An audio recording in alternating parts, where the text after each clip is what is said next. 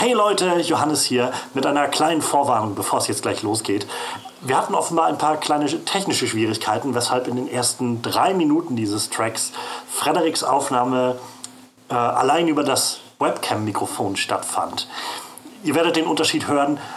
Keine Sorge, nach ungefähr drei Minuten schaltet das Ganze wieder um und wir hören auch Frederik in sehr, sehr schöner Qualität. Ähm, und das war schon alles. Jetzt viel Spaß!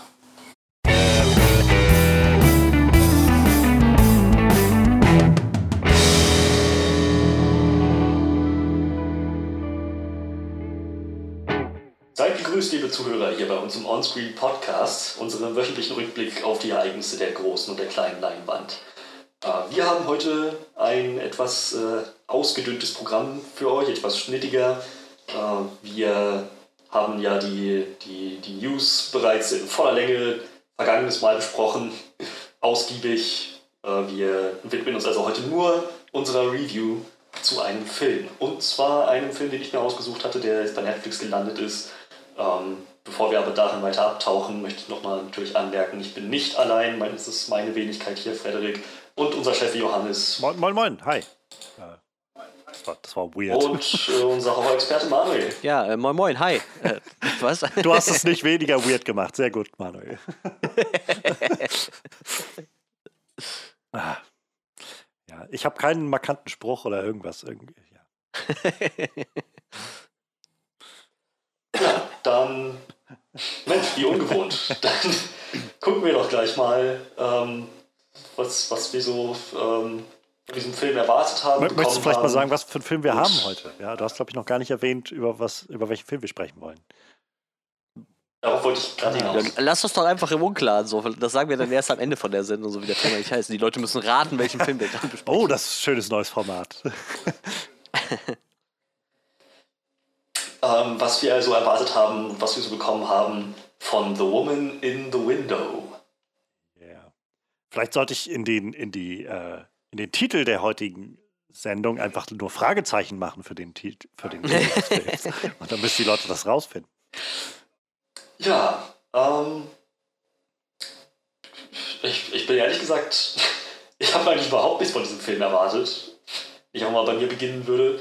Ähm, ich habe keinen Trailer gesehen, keine Poster oder sonst irgendwas, keine Teaser, nichts dergleichen. Ich habe einfach nur, der war einfach nur bei der Startseite auf Netflix ganz groß ähm, als, als Panel äh, angezeigt und ich dachte, hey, das sieht cool aus, da schaue ich mal rein.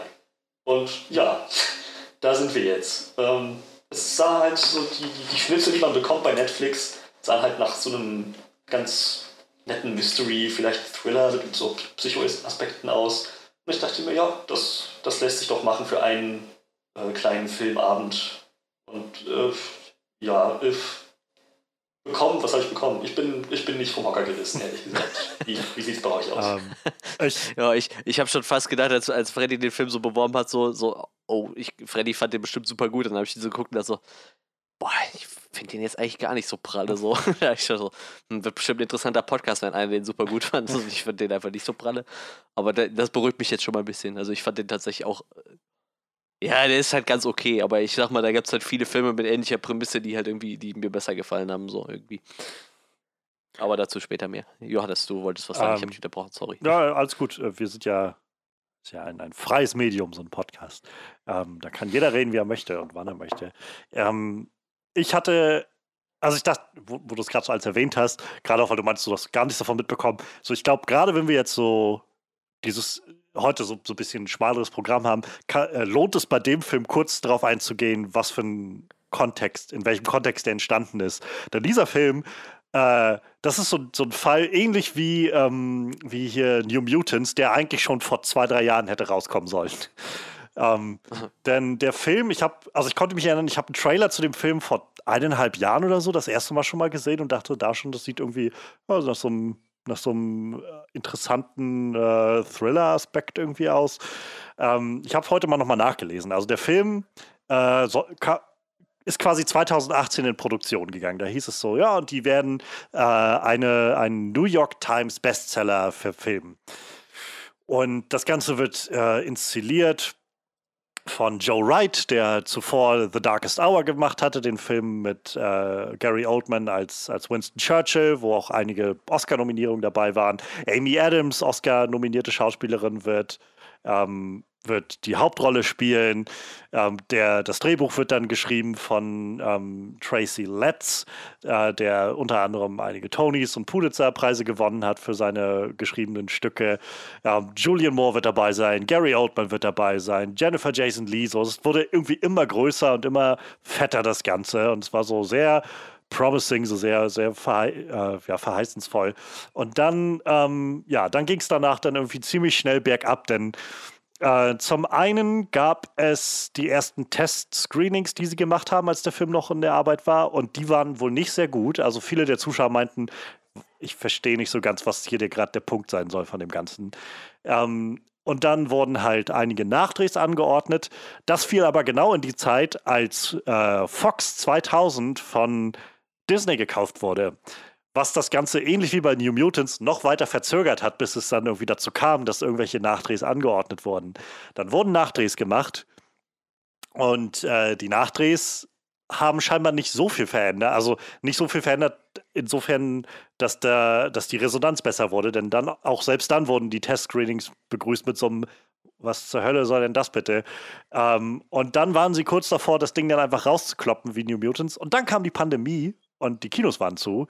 Und dann hat Disney kurzerhand entschlossen, das Ding an Netflix zu verkaufen. Ähm, also so ein bisschen, glaube ich, diese Strategie von 10 Cloverfield, äh, von, von Cloverfield Paradox. Ähm, so, dass das Ganze landet dann bei, bei Netflix. Und äh, ja, dann ist das Ganze jetzt rausgekommen auf Netflix. In der Zwischenzeit gab es noch, das fand ich sehr faszinierend, ähm, noch Berichte darüber, dass äh, einer der, ähm, der, der Leute, die an dem Set gearbeitet haben, als äh, Produzenten, ähm, wohl unglaublich schlechtes Verhalten an den Tag gelegt hat dort, also so richtig scheinbar sehr cholerisch, so wie das klingt. Der scheint damit Laptops geschmissen zu haben. Also hier steht ex explizit in dem Artikel uh, Throwing Laptops, Glass Bowls and Baked Potatoes. Ich wüsste gerne, was die Geschichte hinter diesen Baked Potatoes ist, hinter diesen gebackenen Kartoffeln. Und als ob das noch nicht reicht, kam in der Zwischenzeit noch raus, dass Dan Mallory, der den Roman geschrieben hat, ähm, das war sein erster Roman, den er geschrieben hat, ähm, kam raus, dass als äh, er den Roman geschrieben hat, er hat ganz viel über seine Familie und so seine Geschichte erzählt. Und es kam raus, dass der Großteil davon einfach völlig ausgedacht und gelogen war. Er hat sich ausgedacht, dass er äh, einen einen äh, Doktortitel von Oxford hat. Er hat sich ausgedacht, dass er, ähm, dass er Krebs und einen Hirntumor hatte, den er überlebt und überstanden hat. Er hat seine Mutter ist angeblich von, an, an äh, Krebs gestorben, sein Bruder hat sich umgebracht. Ähm, all die Sachen stimmen nicht, kam dann nachher raus. Äh, und es kam, wurde darauf hingewiesen, dass große Teile seines Skripts wohl scheinbar von dem 1995er Thriller Copycat äh, so ziemlich schlecht plagiiert worden sind. Ich habe kurz in die, äh, die, die Plot-Zusammenfassung von Copycat rein, äh, Copykill Copycat heißt er im Englischen, Copykill heißt er im Deutschen, reingelesen. Ein Film mit Sigourney Weaver und Holly Hunter von 1995. Ähm, in der gleich im zweiten Satz steht, 13 Monate später verlässt Helen wegen einer Agoraphobie kaum noch ihre Wohnung. Und ähm, da gibt es ähnliche Parallelen in dem ganzen Ding, wo ich gedacht habe, ja, das, das scheint mir ziemlich plausibel. Also, wow, ich, es war sowas, wo ich gedacht habe, was für eine was für eine Geschichte, bis dieser Film jetzt tatsächlich rausgekommen ist und in der Art rausgekommen ist. Und ähm, ich hatte halt im Vorfeld schon mitbekommen, dass der Film so einige Probleme irgendwie scheinbar mit sich gebracht hatte und dass sie ma massiv irgendwas nachdrehen mussten und so. Ich mochte den Trailer, aber ich wusste trotzdem nicht so recht, was ich davon halten soll. Ähm, und nachdem ich den Film gesehen habe, muss ich halt sagen, also ich, äh, ich hätte, glaube ich, lieber den Film darüber gesehen, wie dieser Film entstanden ist. Das wäre, glaube ich, deutlich spannender yeah. gewesen als. Habe ich gerade auch gedacht, wo du das so erzählt der hast. Der Film, das ist so. Also ich, für mein Empfinden wart ihr noch ganz schön zahm gerade in eurer Beschreibung. Ich finde, das ist ein schlechter Film. Ich finde, das ist einfach ein wirklich schlechter Film. ähm, so, es gibt deutlich schlechtere Filme, ohne Frage, aber gerade für das Talent, was irgendwie in diesem Film eigentlich steckt, die ganzen Schauspieler, der Regisseur dahinter und so weiter, äh, gab es halt viele Sachen in dem Film, wo ich gedacht habe, wow, das ist, das ist echt, das kann man eigentlich keinem so wirklich vorsetzen, finde ich. Ja, ich habe mich halt auch sehr oft, äh, am Anfang dachte ich so, wow, das ist so ein bisschen wie Disturbia und irgendwann dachte ich so, das ist ein bisschen wie Disturbia und doof.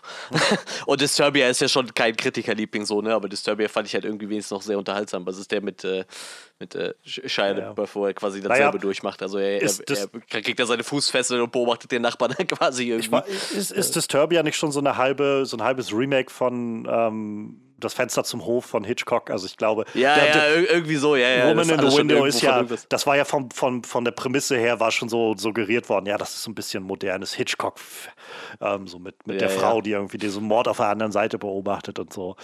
Ähm, es ist halt witzig, wo du nämlich gerade erwähnt hattest, äh, Manuel, dass du damit gerechnet hattest, dass Freddy, dass der Freddy gefallen würde oder so. Ich hatte halt auch überlegt, weil Freddy den vorgeschlagen hat, ob, ob, er, äh, ob er dir gefällt. Und als ich dann den Film geguckt habe, dachte ich halt so, ich krieg gerade extrem krasse so Girl on the Train Vibes von dem Ding, so eine so eine ähm, twistige Romanverfilmung und sowas, wo ich mich sehr gut erinnern konnte, dass das halt so ein Film war, wo wir äh, damals rauskamen und im Podcast saßen und sehr unterschiedlicher Meinung zu diesem Film waren. Den Film habe ich geliebt. ja. Ja, wie gesagt, ich, Ja, ich war mir auch aber, nicht so ganz ähm, sicher, aber ja, ich glaube, wir kommen dann doch irgendwo auf einen Nenner, glaube ich. ja, dann schauen wir doch mal. Gehen wir doch mal ganz schnell durch, äh, was äh, gut funktioniert hat. Und dann äh, zum, zum eigentlichen Kern der Sache. Ähm, ich muss sagen, die Prämisse war recht cool, aber das, die war total, ein totales Rip-Off von Hitchcock. Aber trotzdem war das eine coole Prämisse. Ähm, und das, das, keiner, ich finde, der erste Akt des Films, das Setup für dieses ganze Mysterium, was am Ende überhaupt nicht ausgespielt wird. Aber das Setup verspricht zumindest. Ja, äh, da. Ich, ich frage mich mal, das sind so Sachen, wo ich dann mich frage, ist das, ist das dem, dem generellen, so der Execution geschuldet oder ist das mehr so das Editing, was irgendwie nach zweimal, weiß ich nicht, Nachdrehs machen und irgendwie neue Studios und alle, die sagen, das muss besser werden, irgendwie einfach so durcheinandergewirbelt wird oder so. Ähm, aber ja, also ich, ich würde wahrscheinlich auch sagen, Potenzial wäre da, eine, eine, eine zumindest gut unterhaltende, spannende Geschichte zu erzählen. Ja, ja, Ja. doch, das durchaus, ja. ja. Ich mochte es übrigens, dass wir quasi zwei Captain Americas in dem Film haben. ja, Freddy weiß das wahrscheinlich nicht, weil er die Serie vielleicht noch nicht gesehen hat, aber äh, wir haben halt äh, einmal äh, Wyatt Russell, der spielt quasi in Falcon and the Winter Soldier. Äh, er, er wird quasi in die Rolle des Captain Americas gedrängt, so weil die Leute glauben, man bräuchte einen neuen Captain America, nachdem Captain America weg war. Und dann haben wir ja äh, Anthony Mackie da drin, der ja quasi dann effektiv wahrscheinlich im nächsten Captain America Captain America spielen wird. So. Ähm, fand ich schon irgendwie ein bisschen witzig, so, als, als die dann da mal kurz Ja. aufgetaucht sind. Ich glaube, Anthony Mackie hat ja wirklich eine sehr, sehr kleine Rolle, aber fiel mir im Nachhinein auch erst auf, aber stimmt, ja. Äh, ja, das war irgendwie lustig. Es ist vor allem so ein, insofern finde ich das noch doppelt witzig, weil das wieder aus so einer, das ist so ein bisschen wie mit äh, Aaron Taylor Johnson und Elizabeth Olsen damals in Age of Ultron, ähm, die ja vorher schon in dem Godzilla-Film von 2014 zusammengespielt haben. Und ähnlich ist das jetzt hier, wo ich so merke, ja, der Film ist zwar nach äh, Falcon and the Winter Soldier rausgekommen, aber der ist garantiert davor gedreht worden. Das heißt, die beiden, ich meine, die haben es ja, dürften sich nicht gesehen haben, glaube ich, an dem Set, so wie das jetzt in dem Film rüberkommt, waren Anthony Mackies Szenen, glaube ich, nicht in, in Nähe von äh, Nee. Wyatt nicht. Russell. Aber es ist witzig, dass die beiden da auftauchen in diesem Film und Rollen spielen und dann irgendwie zwei, drei Jahre später dann gro große Rollen in, in der Serie sind und der Film dann aber danach rauskommt. Es ist ja, es ist ziemlich verquert. Weil Russell hat mich beim ersten Mal total fertig gemacht. Also ich, ich, ich gucke so mit Tanja dieses Captain America and the, äh, and- nee, warte mal, Falcon and the Winter Soldier, Entschuldigung. Äh, und dann denke ich so, boah, der sieht echt aus wie so eine junge Version von Kurt Russell. Und Ja. dann ist auch so, ja, jetzt wo du sagst, hast du schon recht. Und dann irgendwann so, warte, der heißt Wyatt Russell. Das ist doch kein Zufall jetzt so. Ah, ja, okay, ist der Sohn von Kurt Russell. Das macht natürlich schon irgendwo Sinn, dass er dem ähnlich sieht. Ich meine, ich hatte den auch mal in der Black Mirror-Folge gesehen. Sehr gut möglich. Bin nicht sicher, aber ich glaube, er war das. Das könnte so sein, Hm. vielleicht, ja, ich weiß nicht. Wo er so, ein, äh, so, so eine künstliche Intelligenz austestet, die ein Spiel für quasi für jeden Kunden angepasst simuliert. Also, ja, die Folge heißt So, auf jeden Fall Playtest, wo er mitspielt. Das macht dann schon irgendwo Sinn. Ja, genau, genau. So ist halt so, eine, so ein Horrorspiel, ähm, das halt den, was, was, was so die ultimative Horror-Grusel-Schreckenserfahrung sein soll. Was ihn dann halt auch so auf, auf mehreren Ebenen einfach so wirklich wie so ein, so ein Inception-Traum. Irgendwann ist er völlig abgefuckt. So, da war er ziemlich gut. Ich kannte ihn, also vor Falcon und Winter Soldier, glaube ich bloß. Also ich sehe, er war in 22 Jump Street dabei. Den habe ich zwar gesehen, aber da kann ich mich nicht dran erinnern. Ähm, aber ich weiß, äh, er war in dem äh, Overlord. Da habe ich ihn drin gesehen gehabt, das erste Mal. Ja, ja, Operation stimmt. Ja, Overlord. ja, ja, ja. Da war er auch, da hat er auch so ziemlich krasse, so Kurt Russell-Vibes gehabt. So, das hat mich so rückblickend so ein bisschen an ähm, McCready aus dem The Thing-Film erinnert, so die Performance, die er da hatte in dem, in dem Film. Gerade was Lustiges festgestellt. Also, diese Black Mirror-Episode, die Playtest heißt, ist von äh, Dan Trachtenberg, äh, der da Regie Ah. geführt, der auch den Cloverfield Ja. gemacht hat. Mensch, Ja, witzig. so langsam, so, so tauchen Namen immer wieder auf. So. Das ist, Ja, das ist echt lustig. Also, ich muss sagen, früher habe ich mich echt nicht ganz so viel mit so Kram beschäftigt. Vor allem, ja, so, ja. ich sag mal, ich kannte so die, die wichtigsten Regisseure vielleicht, aber mittlerweile kommen halt immer mehr Namen, aber auch mal so Produzenten und, und so Leute, die Screenplays schreiben und so.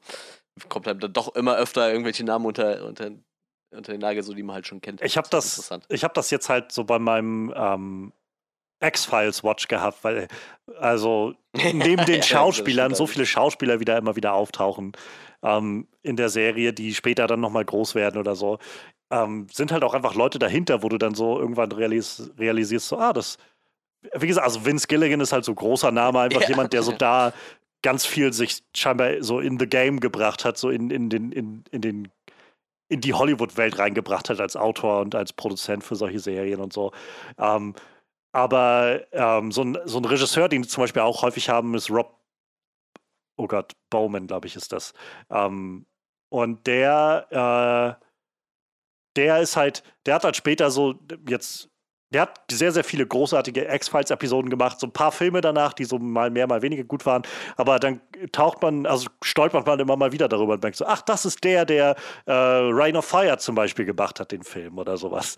Und äh, das ist irgendwie immer witzig, wenn sich so diese, diese Verbindungen ziehen, finde ich. Ja, das, das Lustige ist halt ja, wie, wie alt sind so die Akte X-Folgen im Schnitt? Ich habe so 20 Jahre wahrscheinlich so Ja, mittlerweile. die ne? ersten, so um ich glaube 91 ging die Serie los, 91 oder 92. Ja, das ist sogar schon fast 30 Jahre alt jetzt. Ähm, ich meine, da haben die Leute ja dann auch echt Zeit gehabt, so sich dann hochzuarbeiten, sag ich mal. Ne? Also Mhm. von, von kleinen äh, Regies in irgendwelchen äh, Serien bis hin zu, ja, ich mache jetzt irgendwelche mm, großen Hollywood-Filme. Ne? Das hat schon interessant irgendwie. Aber ja, tatsächlich haben wir das auch ständig jetzt. Ich, wir sind ja erst in Staffel 2, ähm, Tanja und ich, und äh, Jetzt wird's gut. wir haben halt sup super oft, äh, ah, der Schauspieler, den kennen wir da und davon und noch nicht mehr so die ganz bekannten Gesichter, die man Ja, sowieso schon kennt, so, Ja, ja. sondern auch schon so kleinere Schauspieler, wo du denkst, hey, den kenne ich doch aus dem und dem Film Es gibt oder aus halt der Serie. Eine Folge, die geht mit, also das Cold Opening, glaube ich, der Folge ist, wo halt so eine Gruppe von Teenies feiert irgendwas und so und dann äh, passiert oder es scheint irgendwie so eine Art, ich weiß nicht, ritualistischer, dämonischer Mord oder sowas zu passieren. Und äh, das Opfer, das halt quasi auftaucht, diese Teenager in Anführungszeichen, ähm, der da umgebracht wird, ist halt Ryan Reynolds. Und das ist halt sehr witzig, wenn du halt siehst, die Folge geht los und du siehst, oh, Ryan Reynolds. Und der wird halt quasi vor den Credits wird er schon gekillt und taucht nicht mehr auf die Folge, weil das halt so vor seinem Durchbruch war. Aber es ist, ja, keine Ahnung. Also dafür ist X-Files super, für diese, diese kleinen Kleinigkeiten. Ja, Das ist Ähm, auf jeden Fall echt witzig. um vielleicht mal zurückzukommen zu The Woman in the Window. Ich, äh, Sachen, die mir gefallen haben, ich kann sagen, ähm, ich, ich, also ich finde, der Film sieht halt schick aus. So, da, da merkt man halt schon, dass Mhm. da viel Geld hintergesteckt hat und auch Leute mit so ein bisschen Fantasie. Ähm, so, ich finde, an vielen Stellen wird viel zu viel, so, so das Editing ist einfach nicht sehr gut, aber ähm, es gibt so Momente, wo ich das Gefühl hatte, wo, ich, wo mir beim Schauen einfach auffiel, oh, das ist, also die Kostümierung ist schön, die, das Licht ist einfach sehr beeindruckend ge- eingesetzt. Und es gab dann so zum, zur Klimax, so zum ersten Höhepunkt, den das Ganze hat, wenn wir dann mit, äh, mit der ganzen Gruppe von Leuten da in, äh, in Annas Haus stehen und sie dann so ihre Erkenntnis hat oder dann so der, die große Auflösung kommt, dass ihre Familie gestorben ist und so.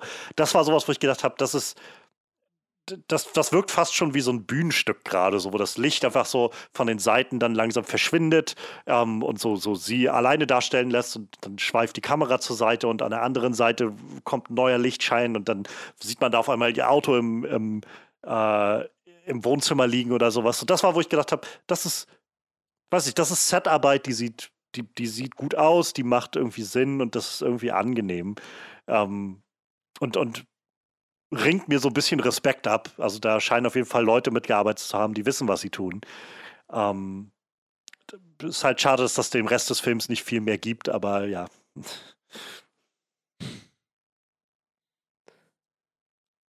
Ja, ja. Das Schlimme ist halt, der Film hat auch echt so ein unglaublich gutes Cast irgendwie, ne? Der einzige tatsächlich, halt den ich davon, der mir auf, oder wo ich im Nachhinein gedacht habe, ich glaube, die Performance mag ich, ist tatsächlich Anthony Mackie gewesen. Wo ich gedacht ja, habe, der hat das, halt nur das, das zwei Szenen sagen, oder ja. so. Und in denen habe ich halt das Gefühl gehabt von, das, das, also das kann ich so abkaufen und so, so funktioniert das gerade für mich, wie das da zu sehen ist. Ja, das war halt das, was ich gerade sagen wollte. Ne? Also so viele gute Schauspieler, aber so kaum eine Performance, die so richtig hängen geblieben ist. Ne? Also Gary Oldman macht halt sowas, was äh, Gary Oldman oft macht, habe ich so das Gefühl. Also so, so total äh, übertreten, aggressiven Dude. Ich weiß nicht, ich, äh, ich guck's dir super gerne, ich glaube Book of Eli war das, wo er den Bösewicht ja, spielt, ne? Da spielt er auch so einen super aggressiven Dude. Macht er total oft, aber äh, hat mich auch nicht vom Hocker gehauen. Ich meine, auch Amy Adams ist ja jetzt keine unbekannte Schauspielerin so und ich mag die eigentlich auch ganz gerne, aber auch die Performance hat mich jetzt echt nicht so vom, vom Hocker gehauen. So, das ist halt irgendwie ist halt ein bisschen schade so. Vor allem das zweite Mal irgendwie innerhalb von ein paar Jahren, dass sie eine Mutter spielt, die ihre Tochter verloren hat. Ja, ja das stimmt. Rival war das andere Mal. Ja, ja es ist. Stimmt. Ähm, technisch gesehen war es in Arrival ja andersrum. Das war ja eine Mutter, die ihre Tochter verlieren wird. Aber ja, äh, ich weiß, was du meinst. Es, es, nicht, nee, inkorrekt. Zeit existiert nicht, daher sind jegliche Beschreibungen dahingehend, ob was sein wird oder was gewesen ist, sowieso irrelevant. Okay. Ähm, mein, mein Gedanke war tatsächlich viel mehr gerade im Blick darauf, auf die Schauspieler und die Performances in diesem Film.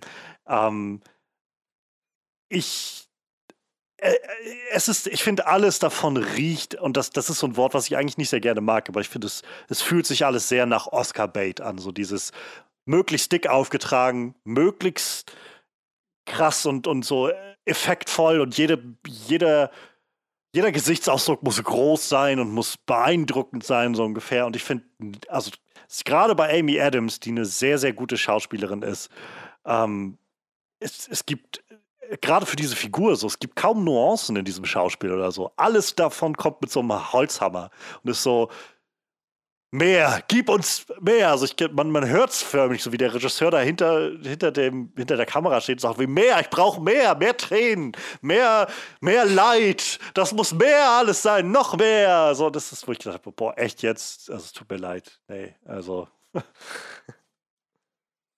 ja, wie gesagt, es ist schade. Die Schauspieler sind wirklich alle gut. So, und, und sie, glaube ich, ja, ja. Also keiner von denen ist jetzt in einer, spielt auf einem Level, wo man irgendwie das Gefühl bekommt von, ja, das ist jetzt so, weiß nicht, Tommy Wiseau-Style, irgendwie so völlig Schauspiel ohne Sinn und Verstand oder so. Natürlich machen die das irgendwo immer noch gut, aber es ist halt für das, was sie könnten und was man, glaube ich, machen könnte mit dem Film, ist es halt einfach unglaublich wenig. Also, und unglaublich ja, einfach plump, so habe ich das Gefühl. Also mir fehlten echt viele Nuancen. Gerade auch bei Gary Oldman, so der halt, also der hat drei Szenen oder sowas und jeder davon kommt einfach rein und schreit rum wie so ein Bekloppter und dann haut er wieder ab. So, das, wo ich denke, ja, ich verstehe schon, der Typ soll cholerisch sein, aber das, das ist doch, wie gesagt, das ist keine Nuance in irgendwas oder so. Es ist einfach nur, einfach nur groß und laut. Hauptsache, man kann es nicht übersehen. Ja. Ja, ähm, hm. Wir sind irgendwie schon in den Sachen, die uns nicht gefallen haben, ne? Ohne irgendwie. Ich, ich überlege auch gerade krampfhaft, ob es noch was gibt, was mir gefallen hat, aber. Hm. Ich meine, der Scores von Danny Elfman und selbst der ist mir eigentlich nicht hängen geblieben, wenn ich ehrlich bin.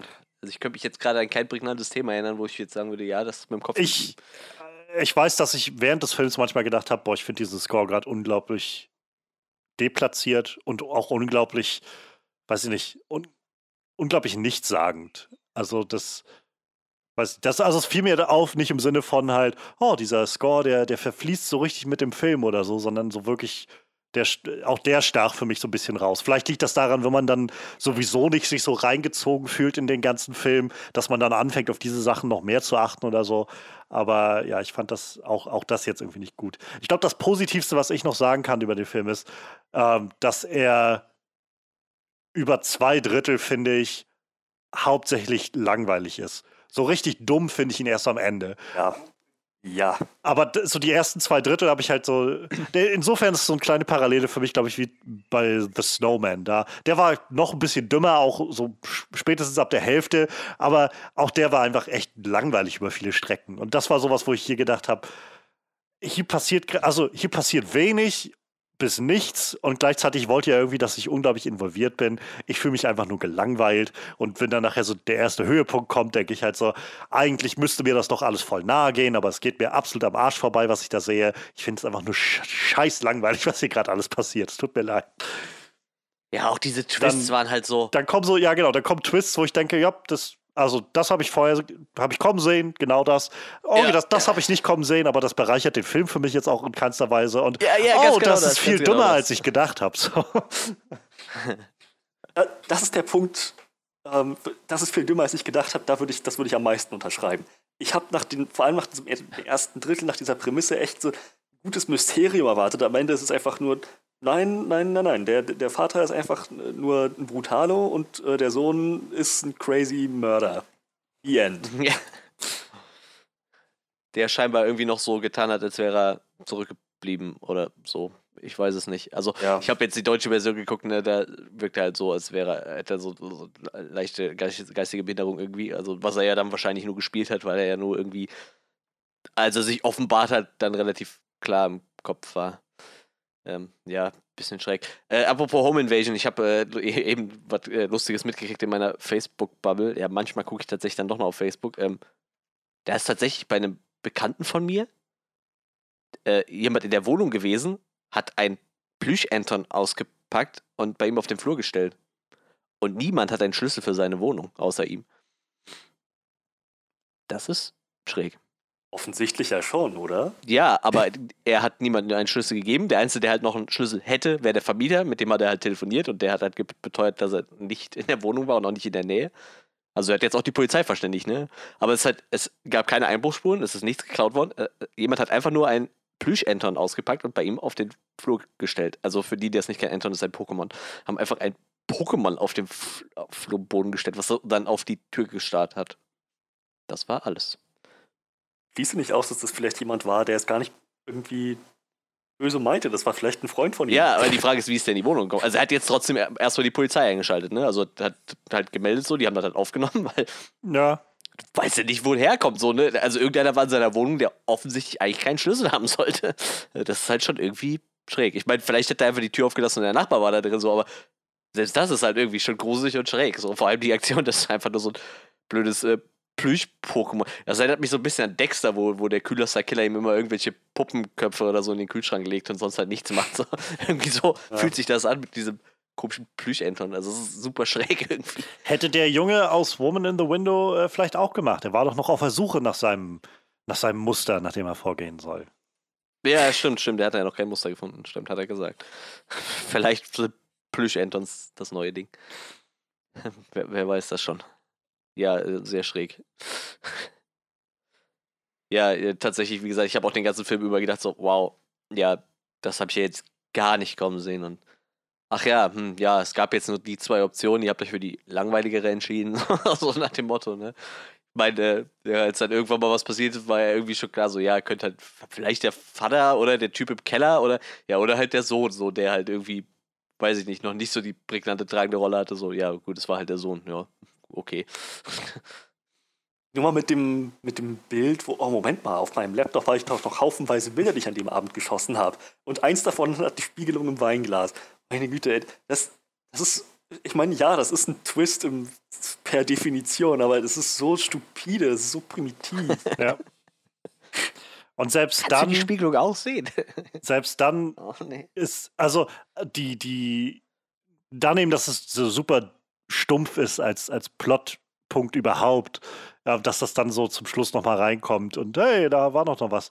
Ähm, dass das dann aufgelöst wird und so ausbuchstabiert wird, damit dass, dass irgendwie erst White Russell in den Raum kommt und irgendwie quasi eins zu eins vorliest sozusagen aus dem Skript für die Zuschauer, was jetzt und die das war die Frau, das ist die hat mir das alles erzählt. Ich habe das von der Polizei nicht erzählt, als sie hier war, warum auch immer, aber ja, das ist die eigentliche Mutter von dem und äh, die war, die hat auch irgendwie einen Knacks weg und war nämlich im Knast und so und da ich gedacht, was, echt jetzt? Und dann geht er weg und dann kommt der Killersohn und füllt die andere Hälfte der Story aus und erzählt irgendwie, ja, dann habe ich den umgebracht und bin deshalb weggegangen und außerdem, ne, und das, deshalb habe ich die da in Boston umgebracht und so. Und denkst, wow, das ist, das, das war schon dumm eben gerade und ihr schaufelt das Loch nur noch immer tiefer im Moment. Wow.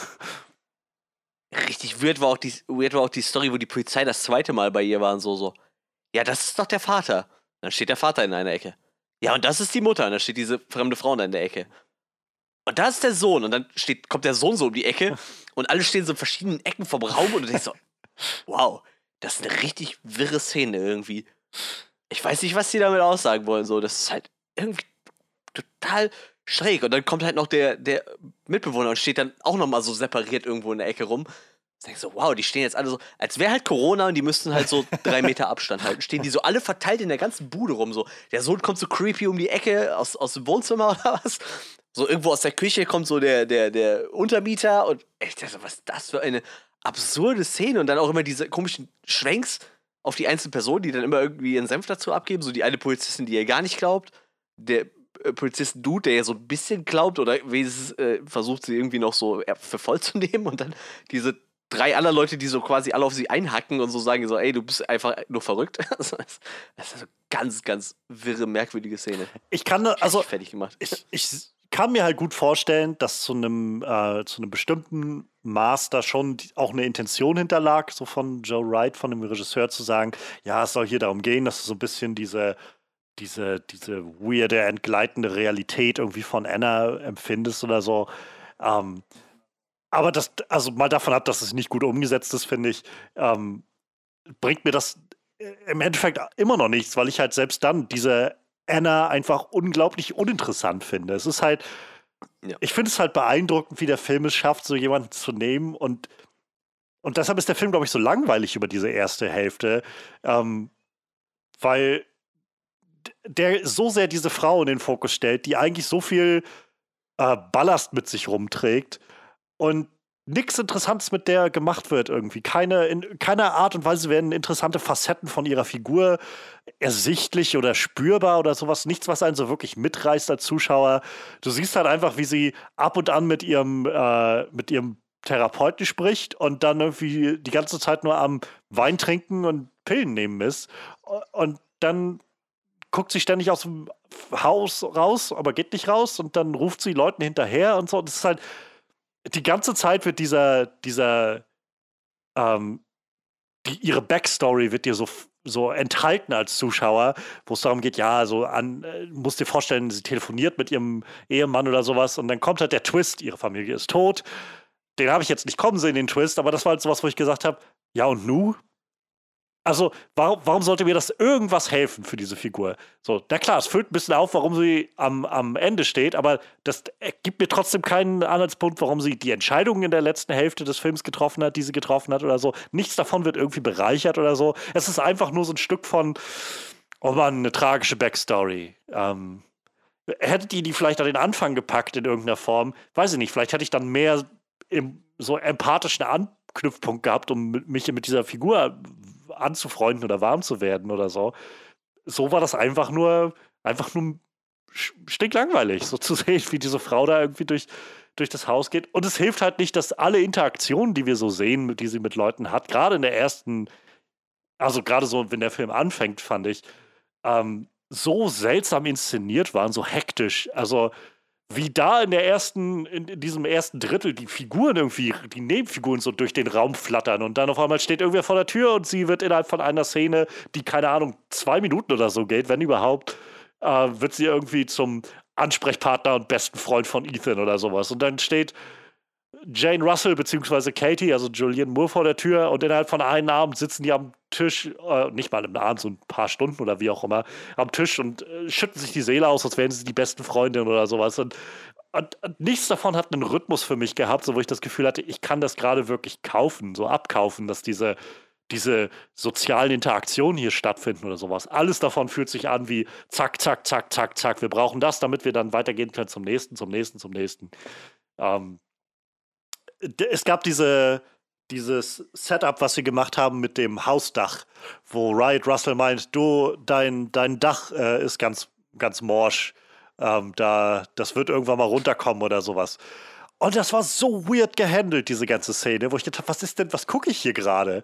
So, dann sagt sie das, dann geht er, davor mal ist zu sehen, wie er so Schnitt erst oben auf dem Dach und guckt, dann sagt sie, komm runter und dann kommt er irgendwie um die Ecke und, und erschreckt sie oder sowas. Und alles aber in so einer seltsamen Art zusammengeschnitten, dass das so innerhalb von, weiß ich nicht, einer Minute oder so rum ist und ich das Gefühl habe, was habe ich hier gerade gesehen? Ich wurde hier gerade irgendwie überrollt von so lauter seltsamen Momenten, die sich einfach nur weird angefühlt haben. Und dann noch in so einer kurzen Abfolge. Und äh, keine Ahnung. Ja. Ist einfach super weird. Und oh Wunder, jemand fällt durch das morsche Dach. so ein Zufall. Ach nee. Ja, das musste dann zum Schluss halt kommen. Es war halt so krasses Action-Ende. Ja. so verschwendet. Alles, was so an Potenzial da war, alles, was so an Atmosphäre vielleicht aufgebaut wurde am Anfang, so innerhalb von ein paar Szenen einfach enttäuschend Mhm. verschwendet. Und das ist halt, wo ich mich frage, ist das, also da, da, eine Frage, die niemand, glaube ich, beantworten kann, ähm, aber die, die so sich, glaube ich, einfach ganz automatisch ergibt, wenn man halt liest, was, wie dieser Film entstanden ist. Ist das halt ein Problem, was quasi so eingewebt war in das Skript und so die Machung des Films? Oder ist das halt so ein Problem, was nachher im, im Schnittraum entstanden ist? So, weil äh, das war halt so mein Gedanke, als ich das, als ich den Film gesehen habe, von das fühlt sich so also ich kann mir nicht vorstellen, dass irgendjemand äh, beim, beim Machen des Films gedacht hat, ja, das muss alles so unglaublich zerschnitten und zerkattet sein und so hektisch alles sein. Ähm, das, das, das kann doch nur, der Gedanke dahinter kann doch nur sein, oder für mich drängt sich so der Gedanke auf, dass da einfach, ja, dass da einfach gerade äh, das im Nachhinein von fünf, sechs verschiedenen äh, Cuttern oder so bearbeitet wurde, immer mit der Aufschrift von mach's kürzer, mach's mehr sinnmachend und dass es nicht so kompliziert ist für den Zuschauer oder was auch immer. Und zum Schluss dann sowas bei rumkommt. Ich, ich weiß es nicht, aber das kam mir so in den Sinn, als ich das gesehen habe. Wirklich. Guck gerade mal, der Sehr, Editor des Films ist Valerio Bonelli. Ähm, hat unter anderem, also The, The Darkest Hour war halt der letzte Joe Wright-Film, den hat er ja auch gemacht. Ähm, vieles davon sagt mir aber auch nichts, wenn ich ehrlich bin. Hannibal Rising, den kenne ich nur vom Titel her. Ja, der war auch echt kacke. Hab ich gesehen. Ich fand den War- tatsächlich kacke, aber Ich, ich fand den irgendwie durchschnittlich. Ich habe ihn, glaube ich, ein zweites Mal gesehen, irgendwann auch, aber das war's dann. Ja, also, wie gesagt, ich weiß jetzt auch nicht, wie, wieso das Editing ist. Er war auf jeden Fall mitbeteiligt als äh, Editing-Assistent an Gladiator. Zum Beispiel. Und an der Marsianer. Hm. Da war er so, bei, beim Marsianer war er sogar Co-Editor. Der ist auch, also Marsianer ist gut, aber hat auch ein sehr gutes Editing. Ähm, ja, ja. also keine Ahnung, ich. Mir erscheint es jedenfalls sehr unnatürlich, dieses Editing von The Woman in the Window, wo ich halt das Gefühl habe, dass. Ich kann mir nicht vorstellen, dass jemand aktiv die Entscheidung getroffen hat. Das muss so sein für, für den Effekt, den wir haben wollen. Ja, das stimmt schon. Nee, ich. Keine Ahnung. Was zu kritisieren? Wie, wa- was, wie, wie, wie findet ihr denn die generelle Prämisse, dass der, dass der Sohn irgendwie derjenige ist, der da die ganzen Morde macht? Weil das ist sowas, wo ich mir, also wo ich so das Gefühl habe von, ja, so, ich weiß nicht, widerwillig muss ich halt schon zugestehen, klar, der, der Film scheint aus der Perspektive zu sein, dass du halt davon überrascht werden sollst, dass es halt der Sohn ist und so weiter. Ähm, so wirklich zufriedenstellend, in, in Anführungszeichen zufriedenstellend, bin ich ja, äh, finde ich das aber nicht irgendwie, diese Entscheidung, einfach zu, zu sagen, Nö. Ja, es ist halt die ganze Zeit der Sohn gewesen und seine, seine Motivation war, er, er, er will ein Serienmörder werden oder sowas. Oder und ja, wie, wie gut war das denn letzten Endes vorbereitet? Ich meine, nicht besonders gut. Naja, insofern wird es gut vorbereitet. Äh, also gut vorbereitet ist, glaube ich, das falsche Wort. Ich glaube, es wird vorbereitet insofern, als dass äh, dass sie halt ja schon sagen, ja, nee, der Gedanke ist, dass er halt der Grund ist, warum da auch die anderen Leute verschwunden sind und ähm, dass der Film dich so mit dem Vater dir so ein, so ein Red Herring reinwirft, so eine falsche Fährte, dass du dich auf den einschießt und dann kommt der große der große Twist und dann rekontextualisiert er den gesamten Film rundherum und das ist halt das, wo ich meine, so, so, so widerwillig kann ich sagen, irgendwie, ja, okay, also es, es, wirkt jetzt vielleicht, ich glaube, es wirkt nicht für mich, als ob sie den Film geschrieben haben und dann irgendwann festgestellt haben, oh, der, dass der Vater ist, ist doof. Also müssen wir ganz so in der letzten Minute den, den, das Skript ändern und sagen, es war der Sohn oder sowas. So plump fühlt es sich halt nicht an. Aber es fühlt sich eben auch nicht an wie, oh mein Gott, das war der Sohn und das, wow, warum habe ich das nicht gesehen? Und das, das macht mich gerade so, das, das, das nimmt mich richtig mit oder so. Sondern das war so, wo ich gedacht habe, aha, der Sohn war es jetzt also. Und die Erklärung dafür ist, dass er ein Serienmörder werden will. Ich, also, ist, also das ist halt das. Warum habe ich nicht? Das, das ist halt das, ja? wo ich mich jetzt, wo ich mich halt so frage. Ist, ist es, was der Film mir sagen will? Der, dieser Junge ist einfach, ist einfach voll psychisch krank, womit wir wieder auch bei diesem schönen Punkt werden, der mich schon bei Joker so gestört hat. Dieses Leute, die eine psychische äh, Störung haben, die sind sowieso alle gefährlich oder so. Ähm, oder ist der Gedanke wirklich dieser, das ist einfach ein Typ, der, der mit 15, ich habe geguckt, der Schauspieler war, als der Film gedreht wurde, ungefähr 1920 und ich finde, man sieht es sehr stark. Er sieht nicht aus wie 15. Ähm, ja, der ist einfach, der ist einfach total irre und will halt einfach ein Serienmörder werden. Und wenn das die Erklärung ist, dann finde ich das noch, noch viel dümmer, als das so schon ist. Dass einfach zum Schluss kommt, Oh nein, euer neuer Nachbar ist jemand, der gerne ein Serienmörder sein will. Und aber erst noch dabei ist, rauszufinden, wie er das machen soll.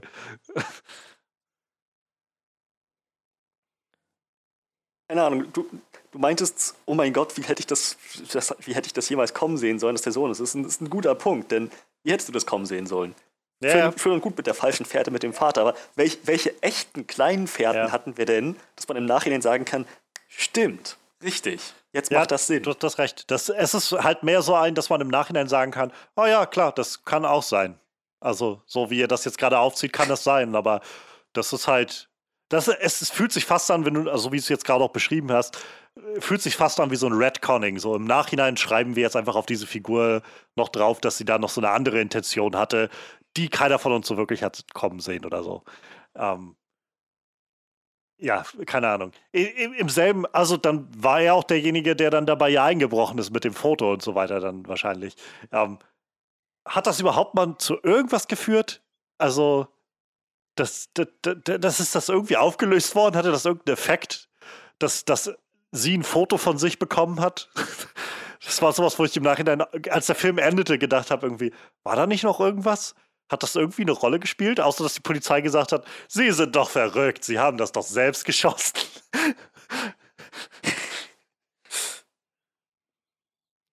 ich weiß nicht, das ist so. Und auch mit dem Vater, also mit Gary Oldman, habe ich das irgendwie verpasst oder haben Sie da noch mal, sind Sie da nochmal drauf eingegangen, dass Sie gesagt haben, der Vater hat seinen Sohn gedeckt oder so? Oder wurde das jetzt so offen gelassen? Ja, ja. okay. Ich meine, der Vater hatte ja scheinbar genug Dreck am Stecken, aber was da jetzt mal rausgekommen ist, ja, weiß hatte halt keiner. Er? So. hatte er? Ich kann. Ja, pff, er hat sich auf. Obwohl, ne, er hat sich eigentlich nur drüber aufgeregt, weil sie äh, angerufen hat, ne? Ja, ja. Aber hat, was hatte sie denn? Hatte sie nicht irgendwas rausgefunden, dass schon mal was mit einer Frau von. Ja, ja, aber das war ja, sicher, das war ja der, das erste Opfer von, von Ethan. Das, die hat er ja vom Haus geschubst gehabt. Ähm, und ich weiß, da hatte sie doch wie gesagt, was, was, war das? Irgendwie meinte sie zu ihm, sie hat dich bloß nicht, äh, sie, sie wollte das nicht mit sich machen lassen oder sowas. Und, und er hat dann gesagt, sie, sie hat mich alles machen lassen oder irgendwie sowas. Es war auf jeden Fall ziemlich dämlich. Ähm, aber das war so sein erstes Opfer. Und da war ja ihre Assoziation, ihr Gedanke, oh, das war die Assistentin von Gary Oldman. Also wird äh, Gary Oldman sie umgebracht haben. Und äh, dann ja, war es jetzt der Sohn, der, der Gedanke dahinter muss ja, also mir leuchtet bloß ein, dass Gary Oldman das definitiv weiß und dass sie das, dass er deshalb aus Boston weggegangen ist, dass sein Sohn halt äh, seine Assistentin umgebracht hat und sie deshalb äh, und er ihn deshalb irgendwie jetzt schützen will oder so. Aber wenn das der Fall ist, frage ich mich halt, gab es da Auflösung, die ich einfach verpasst habe, irgendwie in dem letzten Gespräch zwischen, zwischen äh, Anna und äh, dem Detective, wo er ihr gesagt hat, ja, und wir haben jetzt den Vater auch festgenommen oder so. Oder wurde das einfach gar nicht weiter erklärt? So, und, und ich habe nichts verpasst. Das frage ich mich halt gerade. Tja, das ist natürlich eine gute Frage. Ne? Also, ob der Es ist nicht Ja, ich wollte gerade sagen, ob der Resonanz würde ich sagen, selbst wenn es so ist, dann kann es nur ein kleiner Nebensatz gewesen sein oder so, der scheinbar ähm, uns allen dann irgendwie äh, entfallen ist in dem Moment.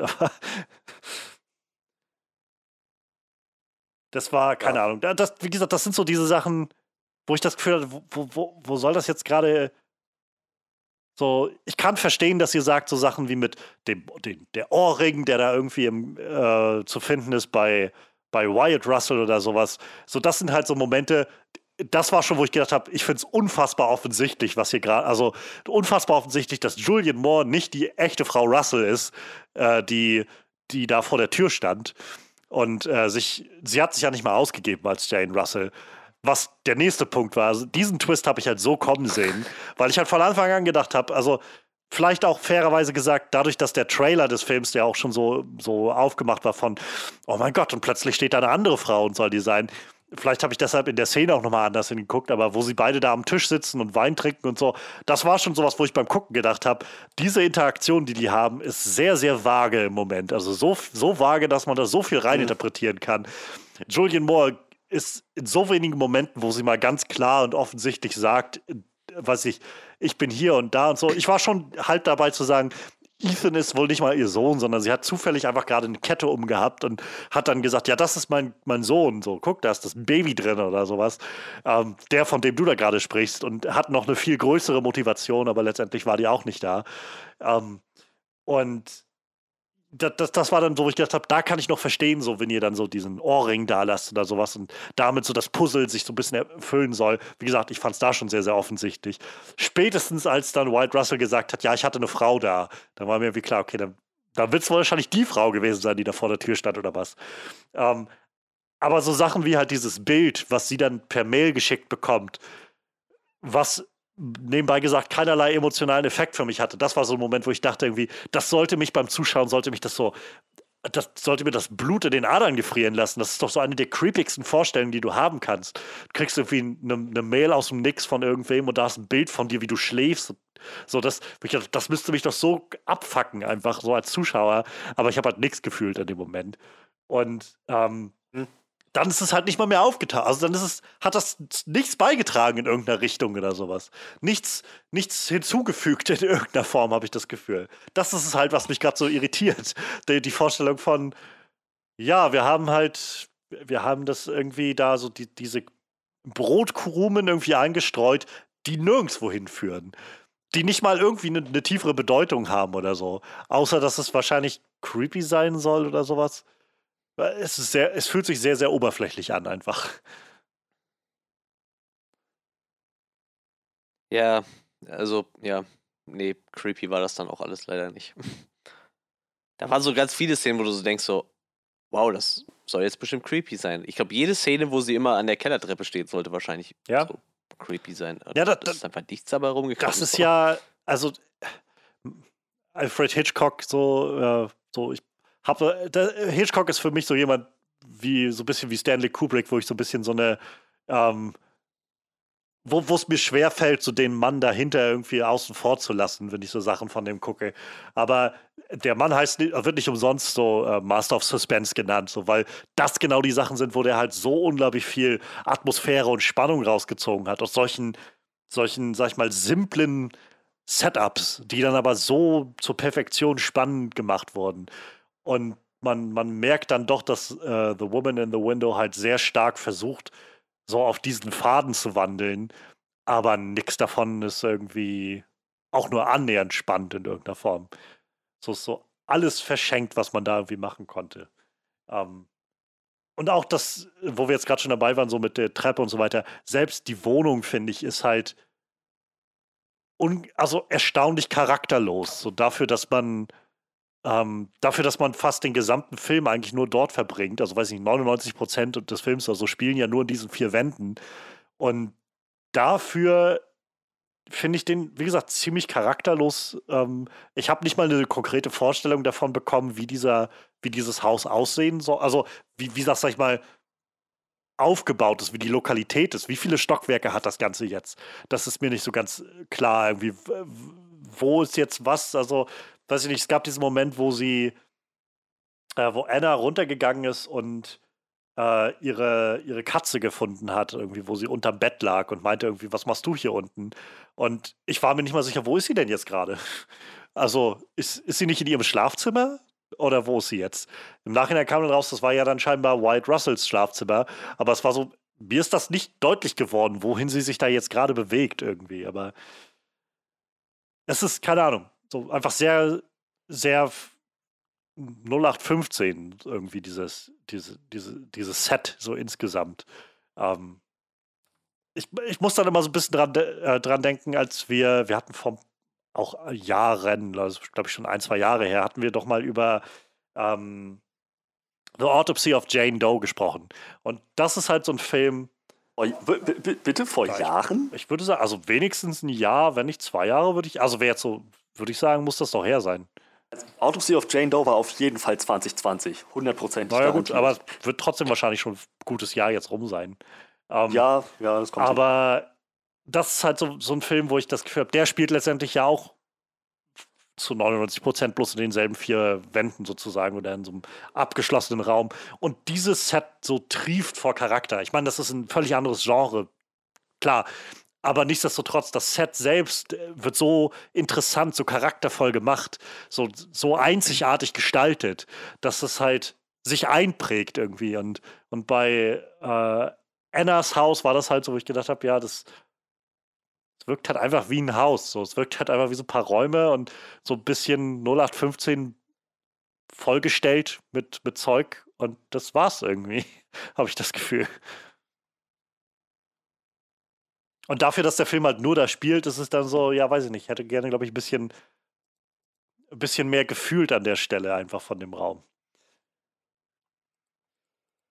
Aber auf jeden Fall ist das Haus groß genug für so eine Detective Con-mäßige Szene, so, wo man jeden Charakter in einen anderen Raum platzieren kann und sagen kann: Da ist der Sohn, da ist der Vater, da ist die Mutter, da ist noch ein Polizist, da ist der Untermieter, ich finde diese Szene immer. Das war, ich musste auch so lachen. Das war halt so sowas, was ich unfreiwillig komisch fand. Und auch wieder sowas, wo ich glaube, das, das findet man dann vor allem komisch, wenn man, äh, wenn man halt sowieso nicht so involviert ist in den Film und alles nur so durch, durch so eine, äh, durch so eine krasse Linse guckt, irgendwie von, ist das alles nervig und, und so.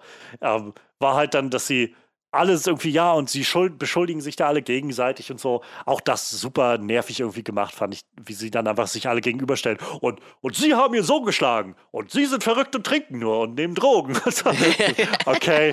ähm, und dann heißt es halt irgendwie, aber sie haben die Frau nie getroffen. Und dann war das so, als ob das Stichwort gegeben wurde, als ob Jennifer Jason Lee, äh, also die echte Jane, äh, Jane Russell nur auf das Stichwort äh, gewartet hat, damit sie in den Raum kommen kann für den the theatralischen Auftritt. Das war so, wo ich gedacht habe, hat sie jetzt die ganze Zeit draußen irgendwie im Gang gewartet und gewartet, dass jemand jetzt nochmal extra sagt, sie haben die Frau Russell noch nie gesehen. Oh, mein, mein Stichwort, jetzt, jetzt muss ich raus. So. Ja, wie gesagt, diese ganze, diese ganze Szene, auch dieses, jeder zeigt mit jedem auf den Finger und so, äh, mit dem Finger auf jeden und so. Das ist halt echt so ein Detective Conan, wir sind kurz vor der Auflösung vom Fall. Szene, so, ja. weißt du, da gibt es das auch immer so, wo jeder so in irgendeiner Ecke steht, so, nein, aber er könnte es sein, nein, aber aus irgendeinem Grund ist der es, nein, und du bist es, aber du trinkst und du bist doof und vollkommen gut. Äh, das ist so schön. Auch, und da, ich meine, das sind halt so die Szenen, wo man dann, wo ich noch am meisten das Gefühl hatte von, wie, wie traurig ist es eigentlich, das jetzt hier gerade zu sehen und du hast halt Amy Adams im Raum, du hast Gary Oldman da stehen, du hast Jennifer Jason Lee da stehen, die was hat die überhaupt drei Zeilen, die die sagt in diesem ganzen Film? Äh, du hast Brian Tyler Henry da stehen, äh, als, als den Detective oder so. Und, und Wyatt Russell kommt zum Schluss auch noch dazu. Und, und du siehst so wie dieses Ensemble und denkst so, warum ist das alles so langweilig und stupide hier gerade? Ja, es ist ein. Es ist. Ganz merkwürdiger Film. Wie gesagt, ganz, ganz merkwürdig. Sehr viel verschwendet. Ja, sehr, sehr viel.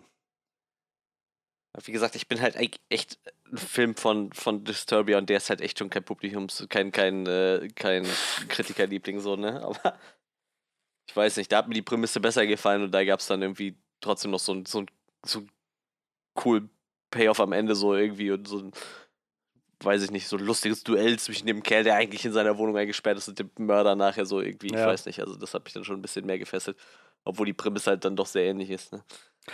Ich finde halt auch ihre, ihre Krankheit war halt so vollkommen verschwendet, so, ne? Also bis auf diese zwei Szenen, wo sie dann so, oh, ich muss der Frau helfen und äh, ich weiß nicht, das war es ja dann noch eigentlich schon quasi, ne? Weil ja. diese, ich weiß, man weiß ja noch nicht mal, wie sie diese Krankheit auf einmal besiegt hat. Ne? Ich meine, so am Ende geht sie halt einfach raus. So, und dann ist die Krankheit ja weg. Was dazwischen passiert ist, wissen wir jetzt zum Beispiel auch überhaupt nicht, ne? warum sie die Krankheit dann auf einmal besiegt hat. Alles sehr, sehr merkwürdig. Da fehlt halt irgendwie gefühlt zu viel. Und trotzdem war ja. der Film mir zu lang, obwohl gefühlt noch viel fehlt. Es ist halt krass, so der Film, ich finde, der Film ist paradoxerweise halt unglaublich hektisch und unglaublich langweilig. Das ist halt, es ist krass, wie der Film das hinkriegt, so zeitgleich sehr, sehr ja, hektisch zu sein die ganze Zeit. Alles ist irgendwie Bewegung und du hast irgendwie, äh, ja, es, es geht mir ein bisschen auf die Nerven, wie viel gecuttet wird und wie die Figuren irgendwie reinspringen in den Raum und wieder raus sind und so weiter.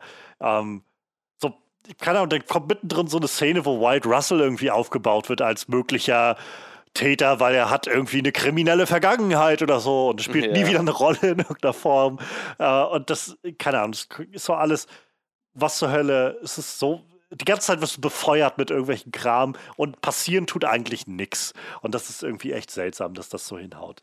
Ähm, übrigens, unser, unser Autopsy of Jane Doe Podcast hat sich tatsächlich gerade jüngst ge äh, gejährt. Der war am 10.05. letztes Jahr.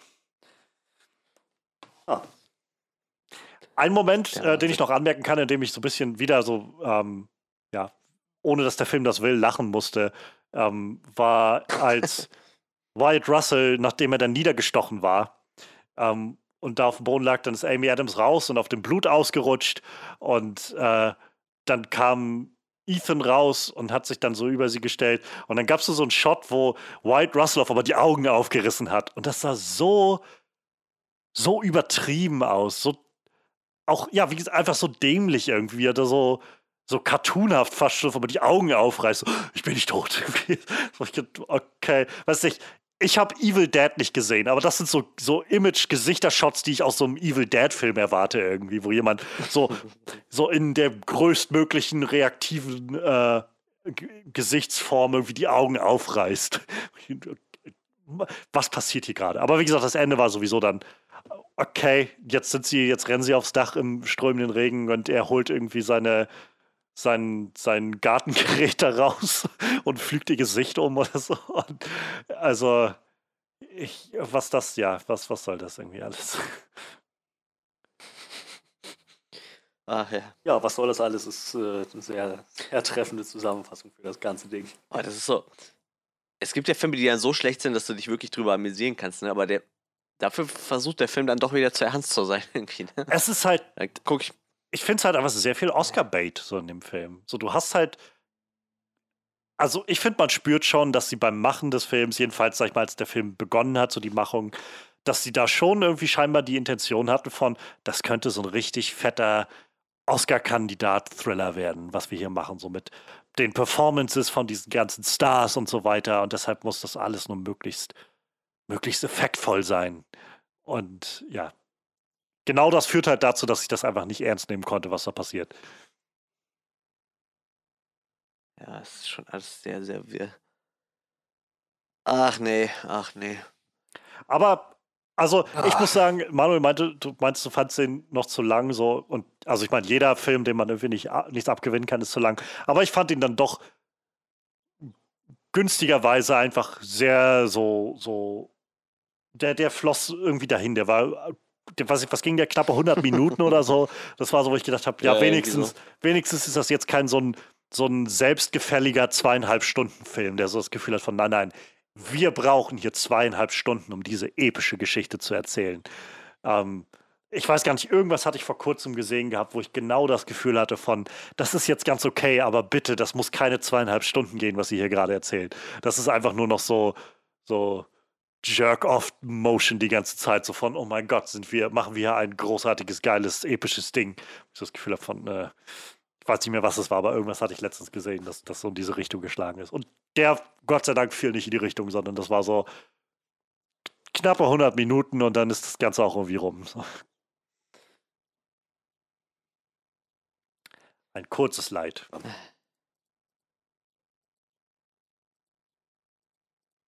Ja, sind wir bereit für ein Abschlussresümee? ja, Ja. bestimmt. Hauen wir raus. Möchte jemand äh, unbedingt beginnen? Ich fasse mich kurz. Mhm. Ähm, ich habe. Ich, ich hatte schon so ein bisschen Hoffnung, dass der Film vielleicht ähm, so wieder aller ähm, ja, Widrigkeiten, die der so durchgelaufen hat, vielleicht am Ende doch eine ganz angenehme Sache werden könnte. Ähm, aber im Endeffekt war das Ganze einfach nur langweilig, langweilig, sehr vorhersehbar an den falschen Stellen und einfach zum Schluss sehr, sehr dumm. Also sehr, sehr dämlich und da das Traurigste ist halt einfach, dass so viel Potenzial in so vielen Ecken und Enden steckt und nichts davon genutzt wird in irgendeiner Form. Nicht mal die Schauspieler, die wir hier drin haben oder SchauspielerInnen, die wir hier drin haben in dem Film, können das wirklich gut auskosten und insofern, ja, also ich finde, das ist kein guter Film. So, unterm Strich ist das, ist das einfach nicht gut geworden. So, ich bin irgendwie bei vier von zehn. So, ich glaube, das ist noch noch das gnädigste, was ich finden kann dafür. Ja, das, das ist das, ne? Man, man überlegt sich ja bei so einer Punktevergabe immer, was, was, wa- was punktewürdig wäre und da kommt bei mir halt auch sehr wenig rum irgendwie. ist halt schwierig. Du hast halt echt viele Schauspieler, die man auch mag, und, aber irgendwie kann da keiner so richtig glänzen und mal davon abgesehen, dass die Charaktere auch relativ irrelevant und uninteressant sind, wie gesagt, hat halt keiner so eine, so eine Leistung gebracht, wo du dir so denkst, so, ja, wenigstens das war gut so, ne? Also wir haben ja so viele Filme, die halt wirklich nicht gut sind, aber wo du halt immer so sagen kannst, ja, aber die Schauspieler haben wenigstens einen guten Job gemacht, so, aber ich weiß nicht. Das wirkt halt schon ein bisschen so, als hätten die Schauspieler halt auch so mitten im Dreh gemerkt, so, ja, der Film wird halt eh eine Gurke, so, also brauchen wir uns auch nicht mehr so wirklich zu bemühen, ne?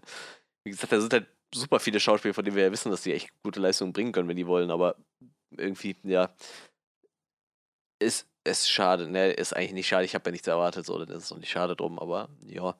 Ich glaube, wenn ich im Kino den Film geguckt hätte, hätte ich mich geärgert irgendwie. So war es. Ja, halt. definitiv. Ja, Dafür Geld ausgegeben wa- hätte, noch, wäre das noch. ja, so war es halt einfach ein bisschen verschwendete Lebenszeit, aber naja, es ist halt, es gibt Schlimmeres. Ja, und ich, ich lande dann, ja, so bei drei von zehn, weil, wie gesagt, mir fallen halt echt zu wenig Sachen ein, die halt überhaupt Punkte rechtfertigen. Das ist halt dann schon schwierig so. Aber ich glaube, mit drei von zehn kommt er wahrscheinlich noch ganz gut weg.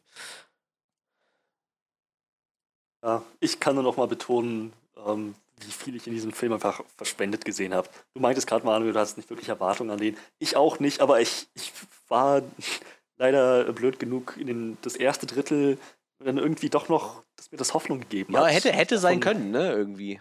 Ja, genau, genau. Also, dass ich davon mit, ein bisschen mitgerissen wurde, dass ich dachte, ja, oh doch, da, ja, das, das könnte ein spannendes Mystery-Ding werden. Und dann wurde ich einfach so enttäuscht innerhalb von, von so kurzer Zeit mit so stupiden Pseudo-Twists. Schauspieler konnten im Großen und Ganzen bes- nicht besondere, besonders glänzen. So ein, so ein Cast einfach rausgeschmissen. Ähm, so der, der, der ganze Plot, alles, was so an Atmosphäre und eventuell Fragen und Mystery aufgebaut wird, wird einfach weggeschmissen. Das war echt, das war echt kein, kein guter Film. Ähm, denke, ich lande bei 4 von 10 wie Johannes. Ja. Da habt ihr es. More like women in the toilet, am I right? Ähm, wir, ja, wir sind uns alle recht einig. Es war kein berauschender Film. Lasst uns aber sehr, sehr gerne wissen, äh, was ihr von dem Film gehalten habt. Ähm, Schreibt es uns in die Kommentare. Ihr findet uns auf allen Plattformen, die wir in der Beschreibung des Tracks verlinken. Das beinhaltet Twitter, Facebook immer noch, oder? Also, ja, ja, ist noch mit drin. Ja, ja, ja, ja.